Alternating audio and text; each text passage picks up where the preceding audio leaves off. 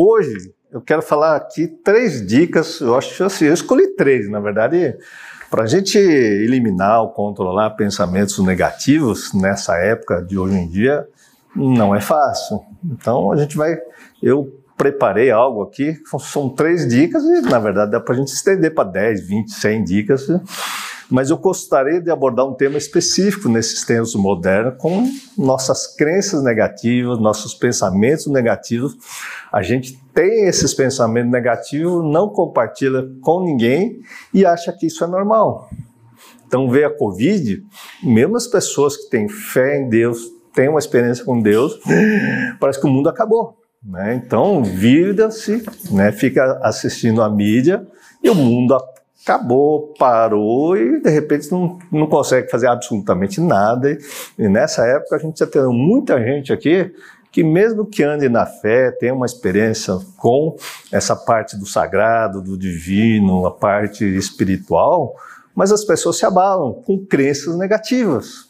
E a gente fica ouvindo muita gente negativa, a gente nem percebe que muitas pessoas que nos cercam têm, por exemplo, é, aquilo que a gente chama de depressão crônica. O cara é irritado cronicamente, o cara é nervoso cronicamente, o cara hum, parece que não tem um dia bom e está lá sempre com pensamento ruim, fica brigando na força e não consegue ter a paz. Né? Quando nós aqui, enquanto estamos falando não só do cérebro, mas na nossa experiência com Deus, o que está escrito na Bíblia, é uma boa lembrança, hoje eu quero juntar essas duas coisas de novo, nessas três dicas, é que quando Jesus veio, o que, que ele fez? Ele implantou o reino de Deus na terra. Então antes, claro, tinha os profetas tudo mais, mas em Hebreus capítulo 8, 9 e 10, ele fala exatamente como Jesus implantou esse reino de Deus e hoje nós podemos adentrar nesse lugar de paz que se encontra não fora, mas dentro da gente. Então, como a gente consegue encontrar esse lugar de paz? Porque o reino de Deus está dentro de você, está dentro de mim. Entretanto, qualquer notícia ruim abala a nossa estrutura da nossa fé e a gente, por mais que a gente está né, tentando se abalar aí, tirando os pensamentos negativos, a gente não consegue. Então, tem muitos aqui, né? pensamentos negativos. Eu tinha uma lista que eu escrevi e dou no curso. Fala, cara, eu tinha todos esses. E eu fui eliminando ao longo dessa busca de um desenvolvimento espiritual, que nada mais é que um desenvolvimento também mental e emocional de chegar na maturidade e ficar eliminando um monte de fantasias negativas, que a gente pode colocar essas fantasias negativas imaginárias aqui dentro. Então eu atendo muita gente que está muito bem financeiramente, mas tem um medo terrível de ficar pobre. Entende? O cara vira avarento. Nossa, vai acontecer uma coisa ruim, preciso guardar dinheiro para o futuro, preciso fazer isso, preciso fazer aquilo. Mas o cara está lá uma imaginação, uma crença negativa que o dia de amanhã ele vai passar fome.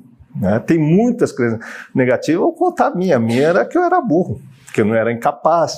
Toda vez que surgia né, uma situação nova, o que, que aconteceu comigo? eu, eu me auto-apelidei de Dr. Richard Kimball, daquele filme lá, O Fugitivo, né? Tem aquele filme lá do, do Richard, como chamou? Harrison Ford.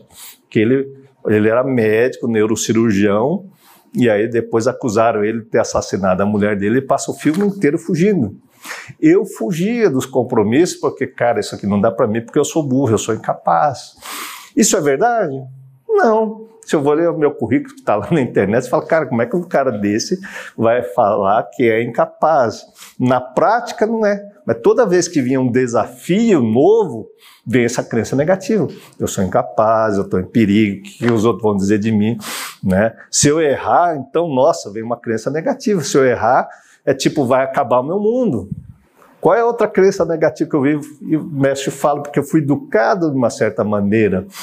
Se eu chegar atrasado aqui, ah, o que, que os outros vão dizer que eu cheguei atrasado? Já ficava estressado, né? Que horas são aí? 19h41. Se fosse antigamente, às 19h30 estaria começando, e se eu fosse chegar aqui às 19h35, já ia estar uma crença negativa que alguma coisa ia sair errado. Quantas crenças negativas, pensamentos negativos acontecem com você e tira a sua paz?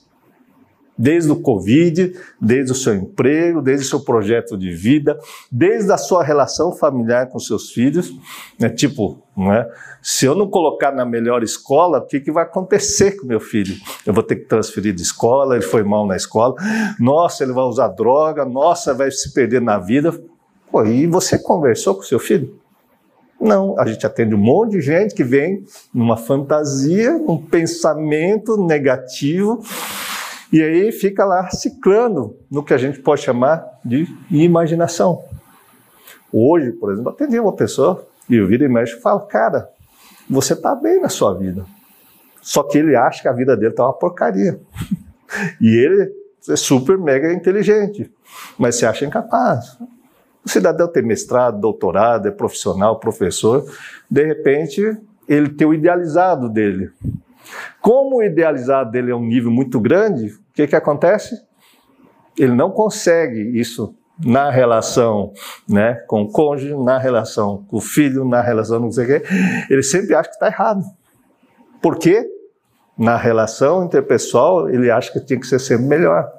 E como não consegue, o que, que acontece com ele? Putz, eu sou incapaz, o que, que os outros vão dizer? Ninguém está pensando nada. Entende? Você já foi num lugar, você fica imaginando o que os outros estão dizendo em você, e muitas vezes a pessoa está pensando só nela, com os problemas dela, e está pensando a mesma coisa que você? Hum? Não é verdade? Vou dar um exemplo comum. Já foi no banheiro de shopping? Hum? Você está com uma dor de barriga, vontade de fazer cocô. Você chega lá, é um lugar para soltar cocô, soltar pum. Só que você fala, nossa, se eu soltar o que vai acontecer? Vou dizer de mim. Não vou dizer nada, porque o colega seu que está do outro lado está pensando a mesma coisa. Um puta pensamento negativo. Aí você prende tudo. Tem gente que não consegue fazer cocô no shopping, gente. Quando viaja, vem um pensamento negativo. Nossa, vou pegar uma doença venérea. Não, doença venérea se você entrar no banheiro com outra pessoa que está contaminada. Aí você vai pegar a doença venérea porque você fez outra coisa que não é cocô. Entende o que eu estou dizendo? Então, Quantas ideias negativas trava até o seu cocô aí, que você não tem paz para fazer cocô? Não, pensa bem, gente. E esse cocô maior não é o que sai por baixo, é aquilo que está aqui. Entende? Não? É aquilo que sai através da sua boca. Palavras negativas contra você mesmo. Pensamentos negativos contra você mesmo. Pensamentos negativos em relação às pessoas que você mais ama. Eu era o cara que tinha pensamento negativo, mas o pior possível dela. Ah, não faz. Eu estava num idealizado, um pensamento negativo, eu me achava sozinho e ela faz tudo para mim. O dia que ela me encostou na parede, eu já contei, quem faz isso, quem faz isso, é tudo ela. Eu falei, gente, eu me senti sozinho aqui, abandonado. Ah.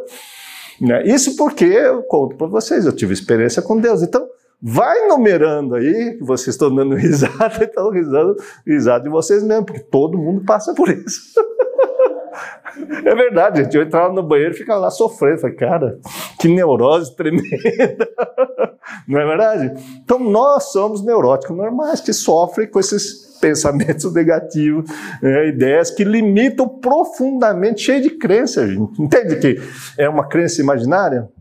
E é bom vocês pensarem sobre isso, até quando vocês vão carregar esse fardo. E vocês entram buscando paz, mas dentro de vocês vocês julgam a si mesmo, julgam os outros e pff, não conseguem mudar isso. Então, já que vocês entenderam o tema, bora lá, né? Claro, isso vai trazer conflito com a sua seu próprio corpo. Você não vai fazer cocô direito, você passa um nervoso por causa das suas crenças, vai dar dor de barriga, conflito na relação, seja com cônjuge, seja com filho, seja no trabalho, ou seja, qualquer campo você vai estar tá idealizando, você vai estar tá trazendo um monte de pensamentos negativos. Lógico, isso vai gerar ansiedade, isso vai gerar as pessoas que procrastinam. Então, uma das causas de procrastinação, você vai fazer e fica lá todo inseguro. E não dá uma dúvida, você não segue em frente, porque o pensamento limitante vai vir lá. Você não vai conseguir, né? Aquele filminho da, da nossa época, quem tem cabelo branco sabe, né? Tinha um desenho do pica-pau lá, um anjinho, o demônio falando na cabeça, gente. Então, vai levar esse conflito e o ser humano é todo ambivalente. Quando a gente começa a estudar psicanálise, né, todos os trabalhos de Freud vai mostrar o quanto a gente ama e odeia as pessoas e não sabe nem por que está sentindo isso. Então, vamos lá. Onde isso, biblicamente, está acontecendo, essa ambivalência nossa, né, que é muito interessante. Então, trouxe alguns versículos aqui para a gente começar a linkar com versículos bíblicos, porque a Bíblia, para mim, é um livro de princípios. Quando a gente começa a entender o que está escrito ali como princípio de vida, é um princípio de vida que mudou a história da humanidade, por incrível que pareça. Quem começou a ler aquilo mudou de vida e começar a ler e praticar na sua vida. Então, isso é um livro de princípio para você resolver sua parte financeira, sua parte amorosa, sua parte na relação né, com as pessoas. E está aqui lá em Romanos capítulo 7. Eu gosto muito do apóstolo Paulo, porque o cara é o loucão, né? Que apedrejava as pessoas, perseguia um monte de gente. Quando ele conheceu Jesus, que apareceu para ele, caiu do cavalo e falou: Uau, quem é? É você? Está me perseguindo, porque você está me perseguindo, cara. E aí ele mudou de vida, né? Então espero que essas palavras ou essas palestras toquem o seu coração, como se você tivesse Deus falando para você, Jesus estava falando para você, conversando com o seu coração, se isso faz sentido para sua vida. Não é o que eu estou falando, mas aquilo que o teu coração está ouvindo. Então tá lá. Romanos capítulo 7, no verso 15, Paulo está falando dessa nossa ambivalência do ser carnal, do ser espiritual e que faz tudo ao contrário. Nós fazemos tudo ao contrário o tempo todo. Então tá lá. Não entendo o que eu faço, pois não faço o que desejo, mas o que odeio. Então quero né, me relacionar bem com a minha filha, com a minha esposa, que são as pessoas mais próximas, mas as pessoas que mais eu fico batendo de frente, fico brigando, fico enchendo o saco. Né? Quando chega o Durval lá, né, o Gui fala, ô meu amigão, não, vou até virar palmeirense, aí você, ah, vou virar palmeirense, vem pro meu time. Mas quando tá próximo, o que, que eu faço? Fecho a cara, ó, você está pisando na bola, você está pisando. Eu fico julgando as outras pessoas como se eu fosse o cara mais correto do planeta. Como se eu fosse o cara mais inteligente do planeta e não me enxergo. Mas está aqui Paulo falando aqui. Eu desejo me relacionar bem, mas eu começo a julgar as pessoas, começo a bater de frente, começo a criticar e começo a fazer um monte de coisa que eu não quero. Porque quem quer mudar de vida, e nós estamos falando na sequência de palestra, que é vai amar as pessoas, vai amar as pessoas. É isso que Jesus ensinou. Entretanto, eu quero amar, mas em vez de amar, estou julgando, condenando, fazendo tudo o contrário. Então, Paulo está dizendo exatamente isso. Eu faço o que mais odeio. E olha, aquele cara era o doutor da lei. Conhecia tudo, como a gente falou na palestra passada.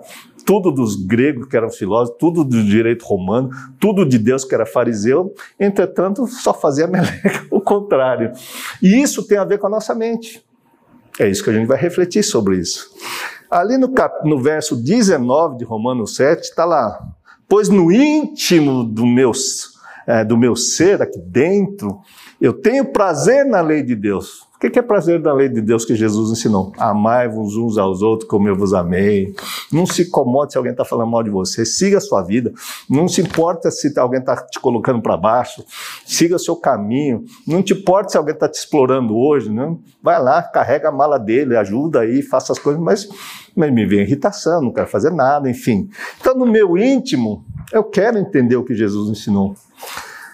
Mas vejo outra lei atuando nos membros do meu corpo, guerreando contra a lei da minha mente, tornando-me prisioneiro da lei do pecado que atua em meu membro. Aqui, pecado, vamos colocar assim, tornando prisioneiro dos meus erros. Eu sei que eu estou errado, mas eu sou prisioneiro desse erro, não consigo mudar.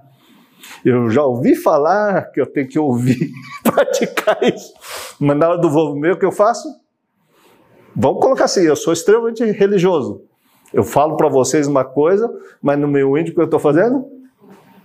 Entende? Tudo ao contrário. Então aqui vocês vão ver, nossa, o Pedro é gente boa. Mas quem está muito próximo, não chega muito próximo, porque parente é igual dente, né? Junta muito, vai juntando sujeira. E é assim que é o ditado popular e é a verdade. Então tá lá. No verso 24, ele refletiu essa ambivalência que ele tem, né, como ser humano. Ele fala assim: Miserável homem que sou, quem me libertará do corpo sujeito a essa morte?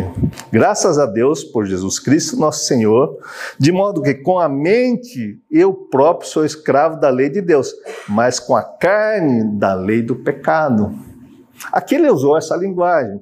Né? Com a mente eu tenho uma vontade de seguir as leis do amor que Jesus está lá falando, ou que eu estou pregando, mas as pulsões da carne, que é o que a gente trabalha na psicanálise e a gente desativa ela dentro da mente, essas, esses impulsos contrários, né? Porque a Bíblia vai falar, a língua fala do que está cheio do coração. Eu não quero brigar, mas eu estou gritando. Tá, tá, tá, tudo tá, tá. é lícito, mas nem tudo me convém. Tudo me é lícito, tem tudo que ver, porque aqui tem uma passagem, já que você está falando, ele fala: Jesus me libertou da lei do pecado, porque a lei que deveria trazer uma ordem, amor à minha vida, paz, a lei é boa. Mas Satanás se aproveitou da lei e me fez é, prisioneiro dessa lei. Aí ele fala: Eu vou morrer para essa lei, porque Cristo me libertou da lei, porque ele era o doutor da lei. Aí Cristo me libertou, me trazendo a liberdade. Mas lá para frente ele começa a falar assim: Cara, mas até onde vai a minha liberdade? Lá em 1 Coríntios, se não me engano, 10. Até onde vai a minha liberdade? A minha liberdade vai até onde vai a liberdade do outro. Então, se você for ver, é coerente. Tudo me é lícito, mas vou ter que respeitar você, sua família, sua esposa, né, sua casa, seu direito privado, as coisas. Né? Então aqui eu tenho que me portar de uma maneira decente porque eu tenho que respeitar as pessoas. Então, quando a gente começa a ler essas coisas, Paulo fala que Jesus libertou dessa lei que prendia no plano terreno, que é que está em outras palestras. Mas Jesus veio, ao mesmo tempo, me ensinar a colocar a lei no meu coração sem eu precisar brigar com essa lei. Então, eu vou seguir isso sem, sem briga. Mas vamos lá. Então, nós falamos que dentro dessa contradição que está na minha carne, segundo Paulo, que tem uma lei que me obriga a fazer alguma coisa diferente daquilo que a minha mente quer, que vem do meu corpo físico, né, que são as pulsões que estão lá, né, os desejos, a concupiscência, aquele desejo ardente da carne, eu não controlo. Então, uma pessoa eu não vou falar para ela, não, deixa lá. É bem coisa de oriental, eu não falo mal na sua frente, mas eu vou chegar a ponto e falar, tá vendo, fulano, cara, assim, assim, assim. Não, mas sou gente boa, oh, querido irmão, boa gente. Aí eu chego por trás, oh, tá vendo aquele cara, outro cara só pisa na bola, cara. Quer dizer, eu não quero falar mal, quero cuidar da minha vida, mas passo a cuidar da vida do outro. Então, vamos lá. Quais são os três passos que hoje eu, eu aqui falei para vocês que a gente ia discutir, né? Mas depois a gente vai dando outros passos para vocês. Mas aqui, ó. Primeira coisa, vocês fizeram uma análise dentro dessa história que eu coloquei, tá certo? Primeiro passo, reconhecer e ser fiel aos sentimentos e pensamentos. Tudo que vocês ouvirem de bom é lícito, fala, cara, olha para dentro de vocês, que é o segundo passo. Se vocês têm lá, puxa vida, eu reconheço que eu preciso mudar isso em mim, porque eu não me reconhecia que eu precisava mudar isso em mim. O que, que eu aprendi? Eu aprendi a olhar para fora, em primeiro lugar. E, em primeiro lugar, eu preciso mudar as coisas do mundo externo, não do mundo interno. Ninguém me ensinou a olhar para dentro me ensinaram a olhar, olha a conta bancária, você tem que ser médico, você tem que ser isso, você tem que ser aquilo, você tem que ser, ir bem na faculdade, você tem que ir bem na escola, senão você não vai ser nada. Olha o mundo como funciona e você é um nada, um zero. Então, eu aprendi muito bem a olhar. Mas aqui, quando você vem assistir essas palestras e quando você olha para as escrituras, você tem que olhar para dentro. Quantas pessoas olham a escritura para olhar você? Tá vendo? Você está cometendo pecado. Tá em vez de olhar a si mesmo, ele pega isso que você está falando e começa a aplicar na vida dos outros. Então, onde é que está escrito isso que eu gosto muito, cara? Você pode ler Mateus capítulo 23, né? Que nós estamos falando de leis, né? Aqui Jesus fala sobre os doutores da lei, os caras que mais entendiam sobre Deus naquela época. E Jesus veio bater forte nessas pessoas, dizendo assim: ó, então, Mateus 23, do verso 2 ao verso 11, ele escreve assim: Os mestres da lei, os fariseus, que é os caras que mais entendiam sobre Deus na época, se assentam na cadeira de Moisés, quer dizer, o lugar mais importante que vem de Moisés tinha lá, um, aliás, no Rodrigo Silva ele mostra a cadeira de Moisés lá no dos vídeos que ele mostra, aqui ó, aqui provavelmente essa é a cadeira de Moisés que estava na sinagoga, onde os fariseus sentavam eu sou o doutor eu sou o cara que mais entende. Então Jesus está falando sobre isso, ó. Obedeçam-lhes e façam tudo o que eles dizem. Então, o que eles estão falando em termos de lei, em termos de princípio, é correto. Obedeça o que eles estão falando. Mas não façam o que eles fazem, pois não praticam o que pregam. Entenda uma coisa, eu estou falando aqui, eu tenho um monte de defeitos para corrigir, mas porque eu aprendi a olhar para dentro, olhar para isso e falar, cara, eu preciso mudar a mim. Mas muitas pessoas que você conhece sentam na cadeira de Moisés e fazem o quê? Não vou falar palavrão, mas ficam falando um monte de regras. Como se fosse perfeito. E se você fizer isso, você vai perder a salvação, você vai arder no fogo do inferno, e a pessoa, dentro dessa religiosidade, ao invés de acolher as pessoas, afasta as pessoas de quem? De Jesus. Esse é o principal motivo que eu abri essas palestras para a gente refletir sobre isso. Quantas pessoas hoje né, são contra Jesus, que vocês conhecem, falam mal dele por não conhecer, porque não lê a Bíblia, ficam lá ouvindo pessoas que ficam falando um monte de coisa e todo mundo sabe que faz ao contrário. É verdade, não é? Reflita sobre isso que Jesus disse exatamente isso. Então, aprenda os princípios que está na lei de Deus desde o Velho Testamento, mas Jesus veio colocar uma pedra e falar: puxa vida, essas leis são ótimas. Nenhuma lei vai mudar, porque são leis e princípios de vida. Agora, claro, quantos olham para aquilo e praticam para si mesmo? Então, não faça o que eles fazem, porque eles fazem tudo o contrário, né? Não praticam o que pregam, é o que Paulo estava dizendo. Eles atam fardos pesados e os colocam sobre os ombros dos homens, mas eles mesmos não estão dispostos a levantar um só dedo para movê-los. Tudo o que fazem é para serem vistos pelos homens. E Jesus vai falar em Mateus capítulo 6. Não façam como os hipócritas em praça pública. Oh Deus, não sei o que, não sei o que, não sei o que. E muita gente está em praça pública lá, colocando uma posição. Ah, e aí não vai fazer uma coisa que eu vou falar lá no item 2, que é olhar para dentro. Então, tudo que faz é para serem vistos pelos homens. E nós fazemos isso, nós ficamos muito preocupados com o olhar do outro. O que, que eu vou falar aqui, e eu fico com medo das pessoas me criticarem, por quê? Porque eu não conheço o Velho Testamento, porque eu não conheço um, um livro da Bíblia, porque não sei o que, não sei o que, não sei o que, cara, eu não sou digno de pregar o Evangelho. Não foi isso que Jesus disse. Jesus disse: vai, prega o Evangelho de Jesus, que é o amor. Então, você aprendeu o caminho do amor, o que é o amor, o amor, que na verdade a gente colocou aqui, pode anotar de novo. O amor de Jesus é algo ético. Não existe outra coisa mais ética que Jesus. O resto é moral. Para mim é muito bem dividido. Moral de cada cultura. Então, se eu pegar ali, você tem uma cultura, você tem uma cultura, você tem uma moral. Mas o que une todo mundo, gregos, romanos e os judeus, é Jesus. Por incrível que pareça, ele foi convertendo quem entendeu a mensagem de amor que ele coloca lá. Amai-vos uns aos outros como eu vos amei. Amar a Deus sobre todas essas coisas e todas as leis que vocês estão pregando se resumem nessas duas. Aí vem você com a sua crença negativa, que não pode, não pode, não pode. Aí isso te restringe, isso te poda, isso foi adotado de uma maneira que foi colocado como uma verdade universal. Que você é burro, que você é incapaz, que você não pode, que você não sei o quê, que você não sei o quê. E você está cheio de coisas que travam a sua vida aí. Então tá lá, né? É, tudo que faz é para ser visto pelos homens, porque nós aprendemos com os nossos pais a olhar o mundo lá fora. Cuidado que vão te assaltar. Mulher, então, não saia daqui porque você vai ser abusada. Não faça isso que vai acontecer tal coisa. E a gente fica travado, gente. Onde fica a nossa fé com medo né, de um monte de coisa? Onde está Deus que não pode combater Satanás porque a gente não acredita nesse Deus?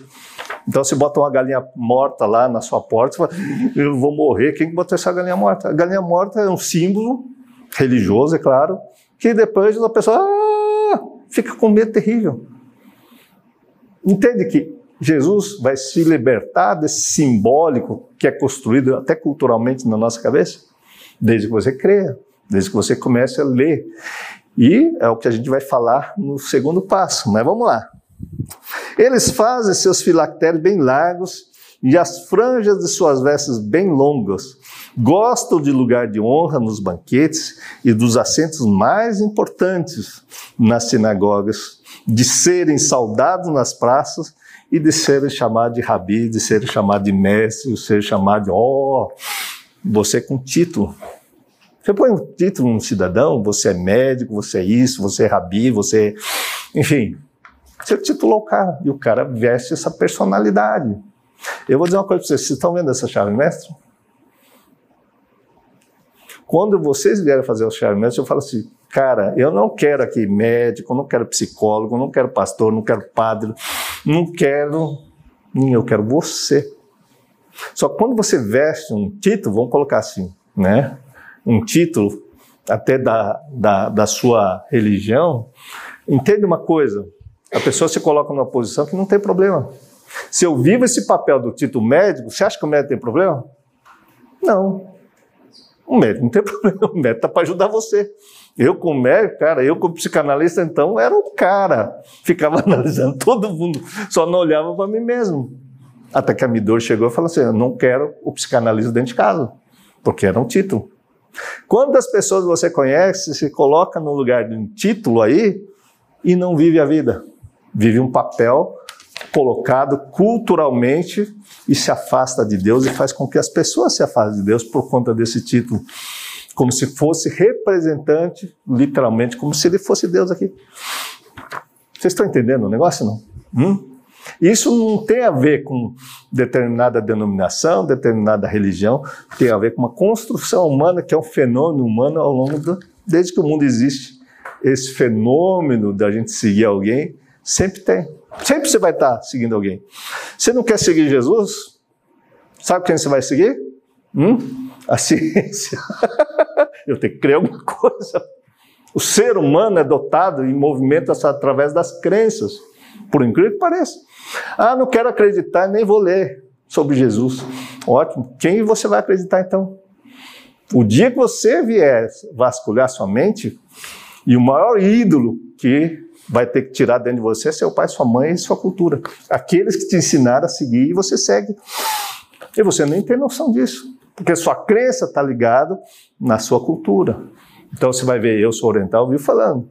Eu era bem com costume oriental, porque minha crença vem lá do budismo, do hinduísmo. Queira ou não queira, eu estou no Brasil, minha família se converteu católica, depois eu fui, claro, para a igreja protestante, mas eu carregava um monte de coisa que não tinha nada a ver com Jesus.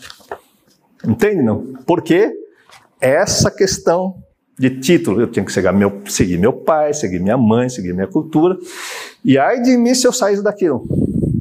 Ai de mim se você tiver, tiver um conhecimento a mais que vai te afastar da sua cultura religiosa de hoje. O que, que vai acontecer? Você vai ser expulso, por incrível que pareça. Você vai ser conseguir rebelde, vai ser não sei o que, não sei o que. Cara, você não pode pensar, você tem que pensar igual a mim. E eu convivi isso na cultura oriental. Quando eu era criança, não podia querer se apaixonar por ninguém que não fosse oriental. É verdade, tive até problema com a Midori. Ela vem da ilha de Okinawa, né? Minha mãe, meus pais vêm da ilha de Honshu, sei lá, de alguma outra ilha que não é de Okinawa. e a recomendação, cuidado que o pessoal da ilha de Okinawa é assim, toma cuidado. Já vi com a carta de recomendação. O que, que aconteceu?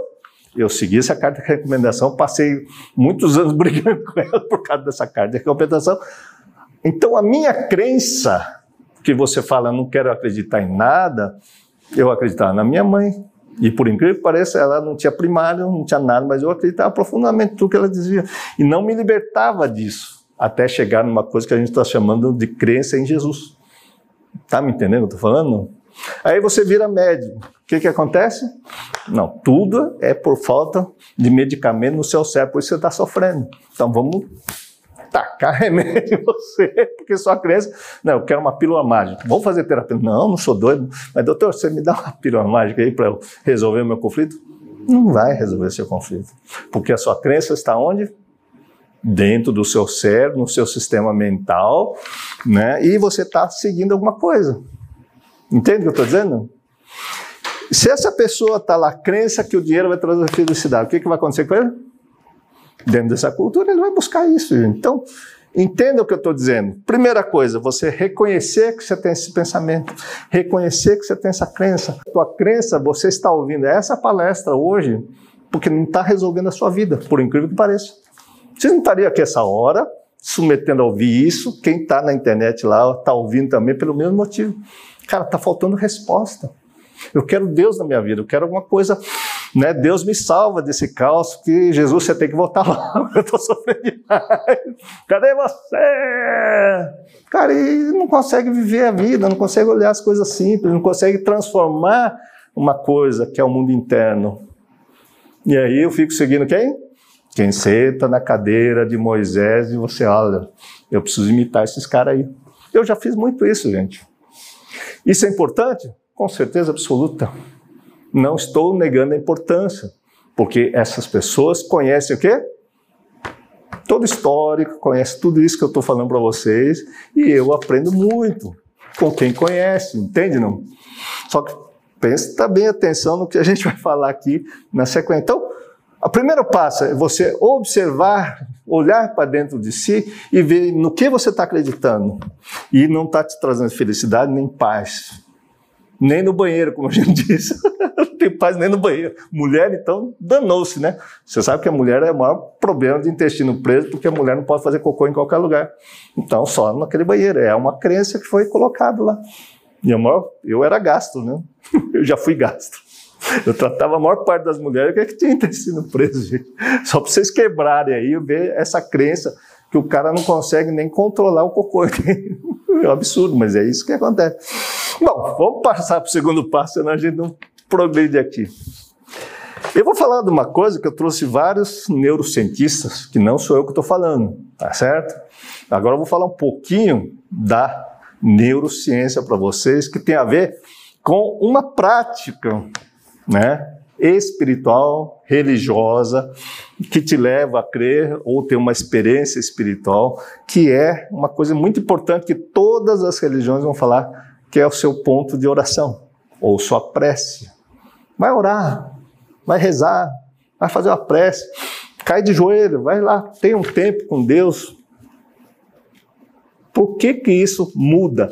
O que a ciência vem falando a respeito da oração?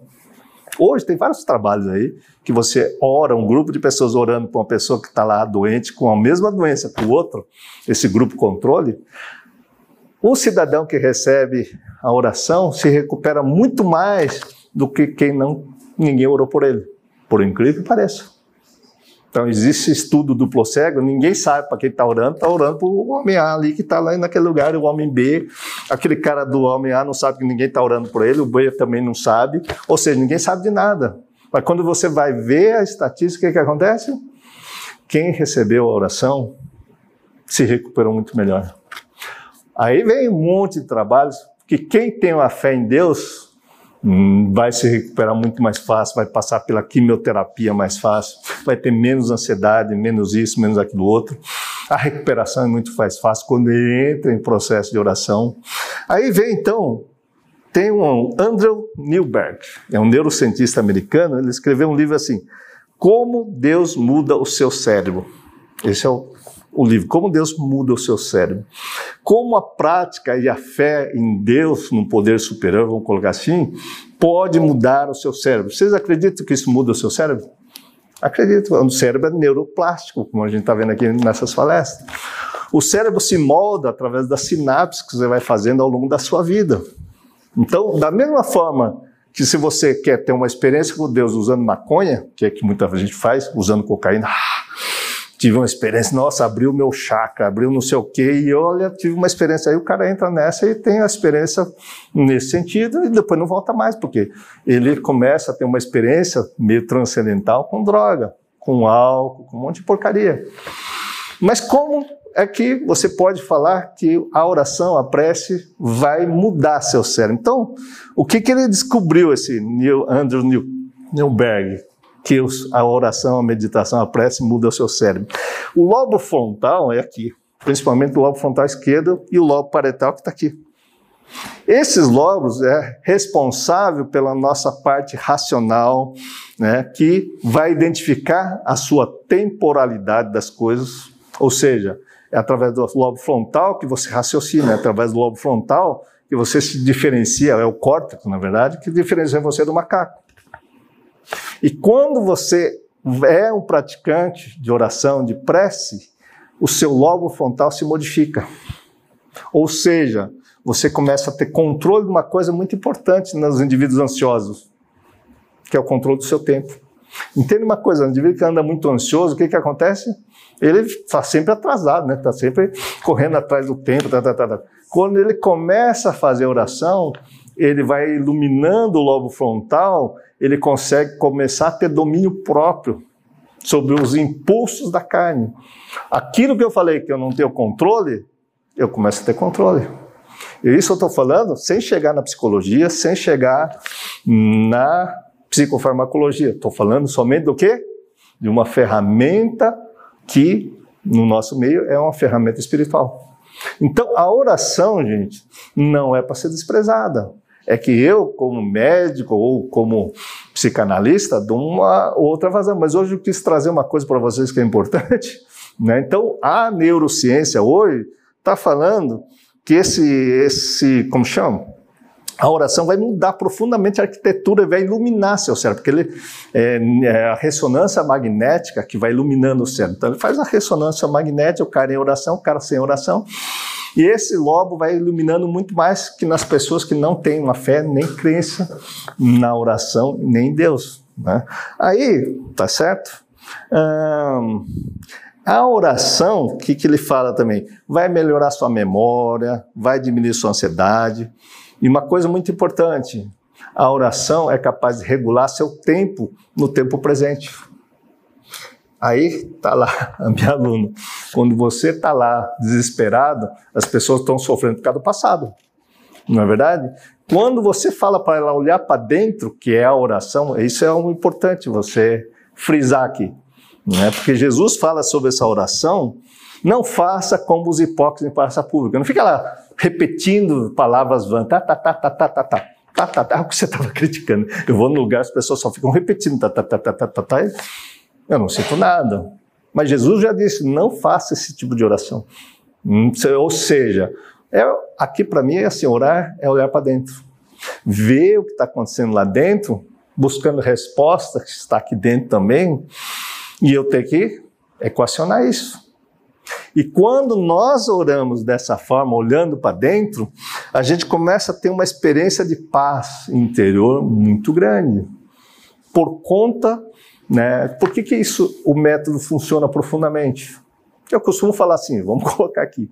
Eu falo de uma meditação ativa, porque a maior parte das meditações, tem alguém que medita aqui não? A meditação em geral as pessoas usam a âncora, né?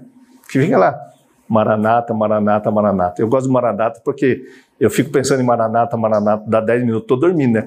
Eu não estou meditando? Estou dormindo. Eu entro no estado e vou dormir. Mas as pessoas ficam lá, pensa no seu pé, pensa na sua respiração, ó, fica no. Se o seu pensamento sair, volta para um ó. Se o seu pensamento sair, volta para o seu pé. A meditação ativa, no fundo, no fundo, né, para a gente olhar para dentro, aprender a olhar para dentro e começar a observar tudo que vai aparecendo no nosso campo mental. E por incrível que pareça, chega um momento que isso traz paz. Isso vai trazer uma paz que a pessoa nunca experimentou.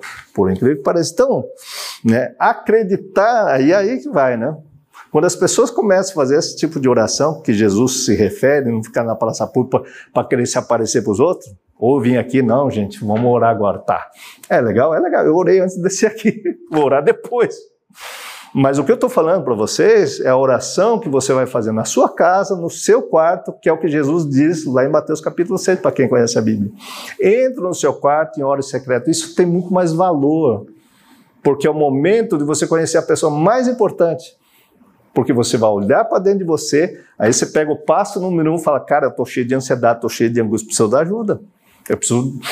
Da onde vem isso? Aí você precisa de ajuda. Senão, você vai atribuir o quê? Você vai olhar para fora, vai assistir Big Brother, Netflix, WhatsApp, Facebook, para diminuir a sua ansiedade e essa sensação que eu não presto. E aí vai fazer o quê? Absolutamente nada, porque você vai voltar a olhar para fora. Pega essa dica aqui, a oração, você tem que aprender a olhar para dentro, esse é o segundo passo. Ser fiel naquilo que você está vendo, mas também buscando, aí vai dentro desse segundo passo, buscando sua experiência de paz com Deus. Isso é fundamental. Porque isso junta com Apocalipse capítulo 2, quando se diz para a igreja de Éfeso, voltem-se às primeiras aulas, vocês se afastaram de Deus, vocês conhecem Deus, você tem uma experiência né, de um algo sobrenatural que você teve e fala, uau, Deus existe. Que momento foi esse? Pô, quando está na praia, quando estava em paz, quando aconteceu. Então, volta a sua experiência e lembre-se, como Hebreus capítulo 12, verso 2, olhando firmemente para Jesus, o consumador da nossa fé, que é a nossa experiência com Deus. Então, esses são os passos da oração. Mas o segundo passo que eu quero dizer para você é a oração olhando para dentro. A oração olhando para dentro, você ter uma ideia, quando você encontra o caminho da paz interior, toda vez que você está no mundo com coisas que estão acontecendo e estão trazendo dificuldades, dentro de você você começa a caminhar para o lado de paz que está dentro de você. Então você vai abrindo o caminho, em vez de você dar ideia negativa, do pensamento negativo, você vai criando um espaço de sinapse neural, principalmente no lobo frontal e no sistema límbico, que automaticamente chega uma hora que o mundo pode estar tá caindo. Vocês estão lá sem crenças negativas, sem pensamento negativo, e o seu cérebro frontal vai conseguir controlar o tempo, aguardar, né? Você quer tudo para onde? Porque quem é ansioso, nossa, eu quero consertar hoje. Fica lá na ansiedade tremenda. Não.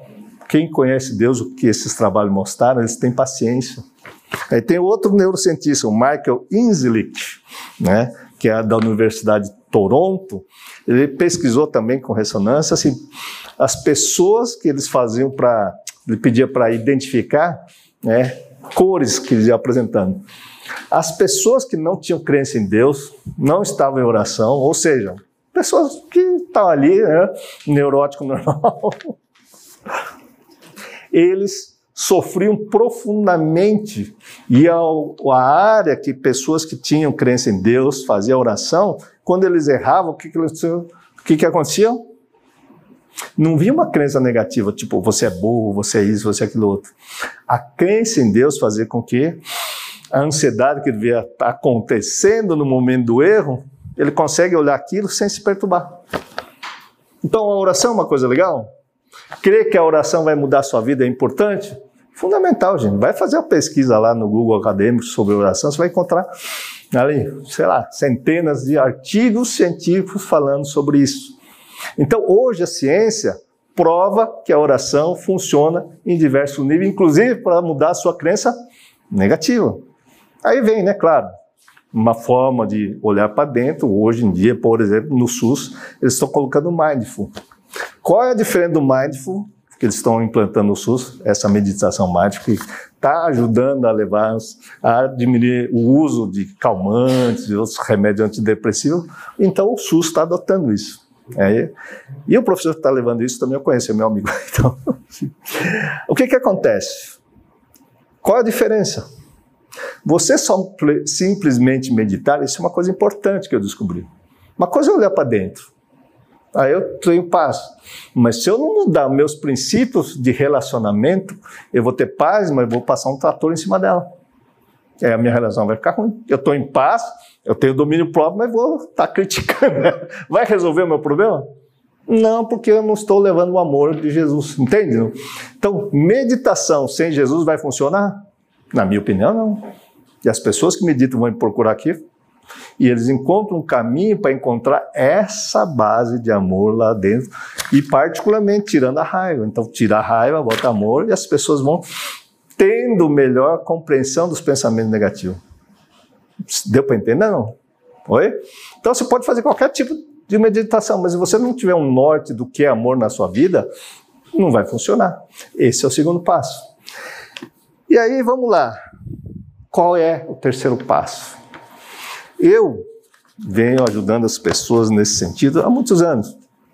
E atendi muitas pessoas que são moradores de rua, pessoas sem condições, morando sozinho, sem pai, sem mãe, sem estrutura absolutamente nenhuma. Uma das coisas para você melhorar o pensamento negativo, vou falar essas pessoas, ou até você mesmo, que está sentindo solitário, perdido, ninguém te ama, ninguém te quer, ver aquela coisa negativa, né? Então, o terceiro passo, né, é você ter uma vida espiritual em comunidade. Então, por isso que eu falei para você, oração é importante, comunidade é importante.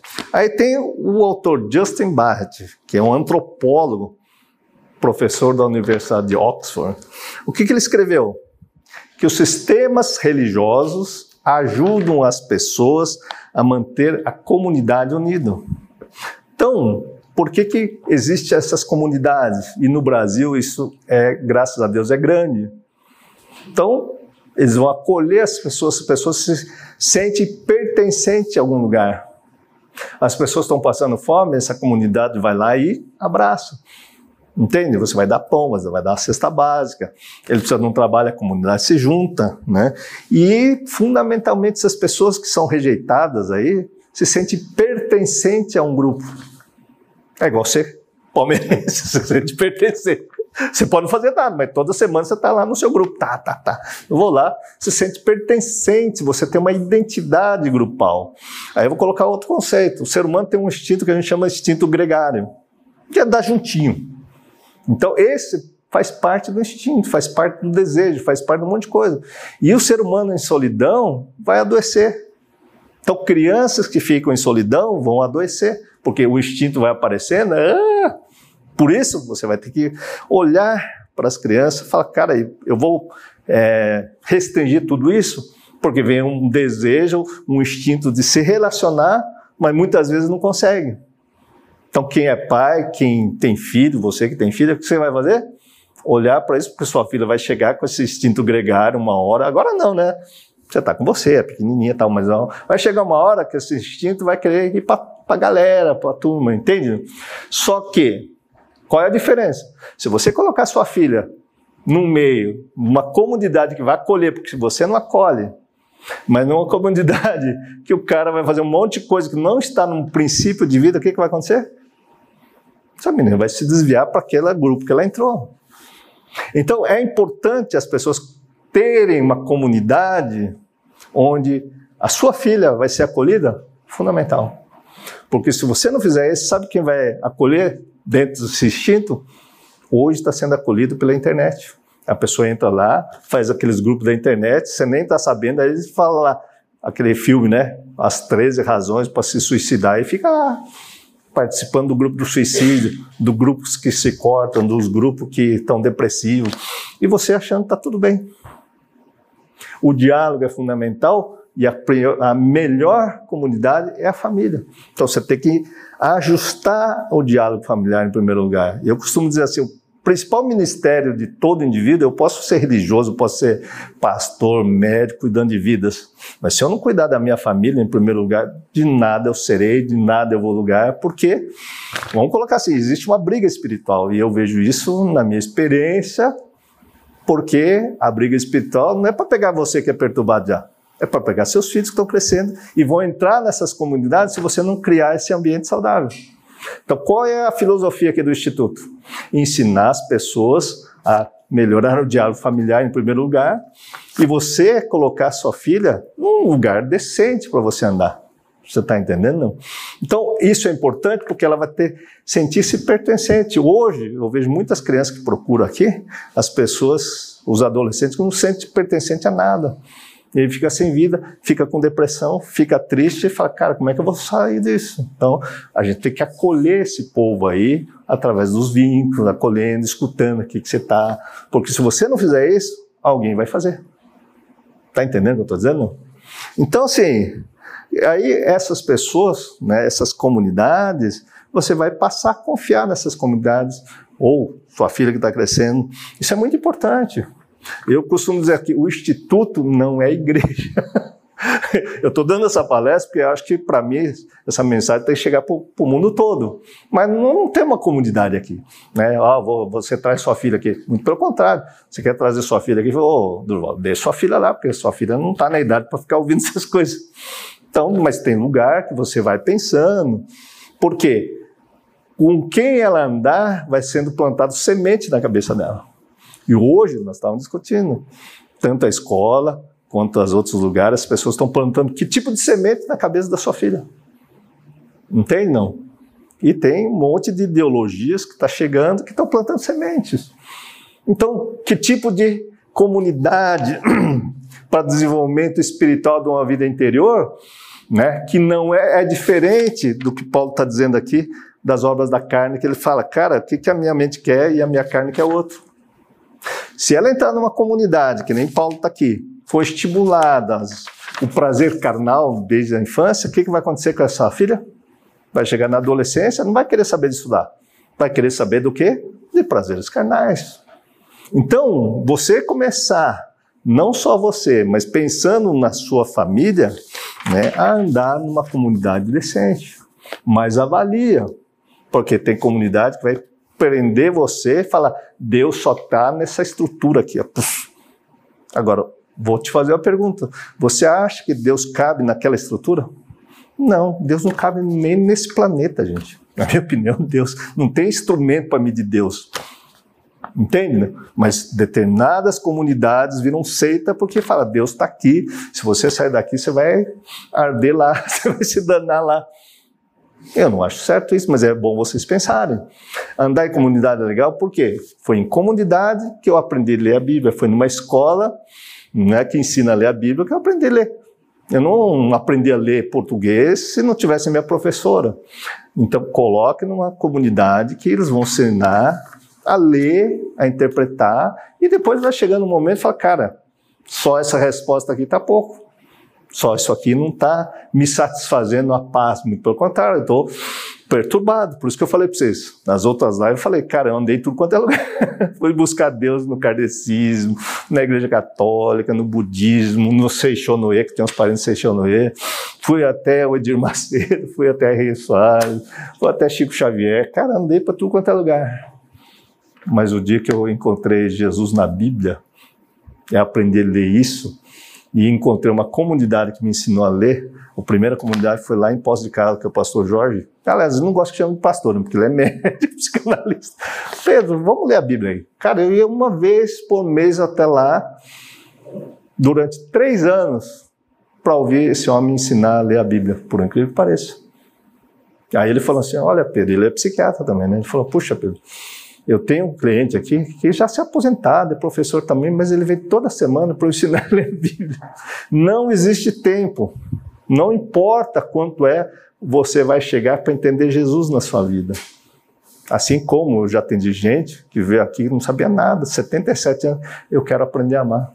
Eu comecei a falar do amor de Deus para ela através de Jesus. O que, que aconteceu? Hoje ela está lendo a Bíblia e fala, cara, e aí ela entrou nessa comunidade que eu estou falando, e ela encaminhou uma pessoa dessa comunidade e falou, puxa vida, vocês conhecem? Puxa, é na mesma rede. Por quê? Você quer entender alguém que aprender a amar como Jesus está ensinando? Entre e vai entrar numa comunidade que fala sobre o assunto. Porque se você ficar só numa comunidade que vai fazendo os prazeres lá da vida, você não vai constituir família, você não vai implantar plantar uma semente adequada. Né? Então você vai estar tá andando perdido. Por isso, quando você conhecer isso e você entender como ler Jesus para você na sua vida, implantando esse amor, é uma das coisas mais importantes. E aí vem uma grande coisa. Eu sei que vocês estão aqui porque a grande maioria está aqui, está nas igrejas, está em comunidade. Mas mesmo assim, os impulsos da carne são maiores do que o meu cérebro. Então eu tenho vontade, eu estou orando, estou jejuando, estou fazendo os rituais, mas alguma coisa está dentro de mim. Por isso, complemento uma coisa: o cérebro, a gente já está falando muito de cérebro aqui. Mas acessar a sua vida emocional inconsciente, seu passado, desativar o que a gente chama de amida, né? Outro dia mandaram um joinha. Nossa, doutor, vou estudar mais sobre a amida. Vai estudar sobre a amida cerebral. Porque é o nosso mecanismo de defesa relacionado né, à nossa vida carnal. E a gente obedece essa amida com os traumas que a gente tem. E aí a gente é impulsivo porque se alguém gritar comigo, eu não vou perdoar, eu vou gritar também, vou, vou pro pau, vou brigar, vou fazer isso, vou fazer aquilo, rodar baiana, enfim. Aí eu quero estar calmo, não consigo, porque tem os gatilhos. E se você está tendo gatilhos aí, cara, vai fazer análise, vai desativar a sua amida. E aí você vai fazer sua análise, mesmo assim, Está impulsivo com o seu cérebro ligado no 220? Cara, talvez você precise de uma avaliação médica, então vai procurar um médico. Por quê? A medicina vai te ajudar a controlar os impulsos do cérebro, igual convulsão. Já viu alguém convulsionando? Não. Não? Convulsão. A pessoa, não adianta chegar falar, ô irmão, para de convulsionar aí, ele está lá. Enquanto não passar aqueles impulsos, ou ele tomar remédio anticonvulsivante, não vai adiantar eu chegar para ele e ficar falando, falando, falando. Então, tem coisas do nosso cérebro, não adianta expulsar demônio, não adianta você ficar orando, porque é cerebral é carnal. E aí precisa entrar o quê? A questão do médico, entende? Então, nós aqui olhamos o quê? E é importante vocês saberem disso. Corpo, mente e espírito. A parte espiritual quando você entender o amor de Jesus, a parte espiritual o que, que é? É a graça, a misericórdia de Deus na sua vida. O que, que acontece com todos que eu, eu tenho acompanhado nos últimos anos? Quando as pessoas começam a deixar a raiva de lado, começam a perdoar, ter paz interior, o que, que acontece? A graça de Deus começa a aparecer. Então, se o negócio dele está indo mal, começa a aparecer coisas. Fala, uau, Pois invista nisso aí, porque é nesse lugar do seu amor dentro de você que Deus se manifesta. É através do amor, não é através das leis. Entende? Por isso, o mais importante é você aprender a lei de amor de Jesus. Em primeiro lugar, amar a Deus sobre todas as coisas e não essas coisas que nos trazem segurança no mundo terreno. Segunda coisa aprender a amar a si mesmo. Quem está cheio de ideias negativas como eu tinha, eu não me amava. Eu era um cara extremamente invejoso, não conseguia falar nada, porque, cara, sempre tem gente falando melhor que eu. Aí eu falei, ah, eu não sei falar português. Até que a Renata falou, mas doutor, você é japonês, você pode falar tudo torto, tá tudo certo. Eu falei, é verdade. é verdade. E se você falar porta também, é porque eu vim do interior, então tá tudo certo, gente. Mas eu ficava analisando. E essas crenças negativas que eu estou falando para você, quando a gente se liberta de tudo isso através da oração, estudando, buscando através da sua vontade, que a gente falou na palestra passada, o entendimento e andar numa comunidade. E o melhor de tudo, nessa comunidade você vai ler João capítulo 10, no verso 11. Toda comunidade que você for, João 10, 11 está escrito assim: Eu sou o verdadeiro pastor. As minhas ovelhas conhecem a minha voz e me seguem. Então vai ler lá. Jesus se coloca, eu sou o bom pastor. Então toda comunidade que você entrar, ou você quer que a sua filha caminhe, tem que apontar para Jesus e não para o líder espiritual. Entende o que eu estou dizendo? Eu estou aqui falando de neurociência, de psicanálise, de mente, mas o que eu quero que você vá lá para João capítulo 10, verso 11, que toda a comunidade tem que te levar para entender Jesus dentro de você. E quando você começar a amar como Jesus ensina, as bênçãos vão vir. Isso é nítido. Hoje mesmo está conversando com um chegou ateu. Agora ele está lendo a Bíblia e falou: Uau, não é que você tinha razão? Quando eu aprendi a amar né, a minha esposa, quando eu aprendi a amar a minha filha, que eu era um, um retardado, brigava com todo mundo, cara, meu negócio começou a andar. Quando ele brigava, aí caía as coisas. Ele começou a relacionar causa e efeito. O dia que você tiver essa experiência, que você estiver no amor de Jesus dentro de você, as bênçãos vão aparecer. Você fala, cara, eu não quero mais ser o raivoso, o briguento, o cidadão. Fala, por quê? Eu já falei para vocês, na raiva o capeta já entrou dentro de você, já perdeu. Você perdeu a cabeça, perdeu o domínio próprio, você não consegue conversar com ninguém, você acha que o capeta está com outro, mas na verdade está dentro de você. E o dia que você estiver na paz, cara, ninguém consegue te derrubar. Porque na sua paz, na sua crença que você não é burro, que você não é incapaz, Deus vai te dar a intuição, não é como eu já, já deu para uma garota aí. Ela foi corrigindo o cérebro, corrigindo o cérebro.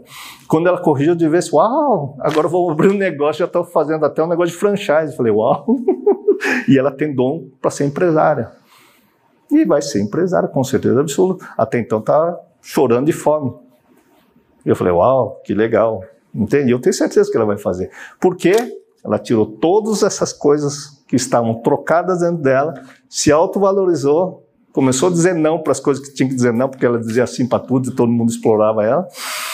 Porque quem tem crença negativa, ideia negativa, assim, eu não presto, sou fraco, sou feio, o que acontece? Vai se submetendo a tudo quanto é coisa para ser pertencente. Né? Uma mulher ser pertencente ao marido. né? Uma pessoa ser pertencente a uma determinada religião, a pessoa precisa ser pertencente porque não se valoriza, não se enxerga. E tudo isso aqui eu estou dizendo para você se enxergar.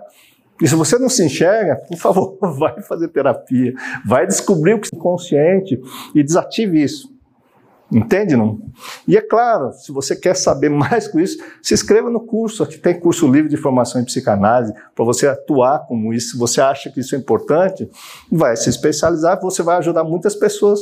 Aqui você está olhando aí, você fala, cara, com o que você está falando, estou ajudando muita gente. Então assista a palestra, compartilhe a palestra. Aí você fala, quero fazer uma pós-graduação nós temos uma pós-graduação, então você vai lá.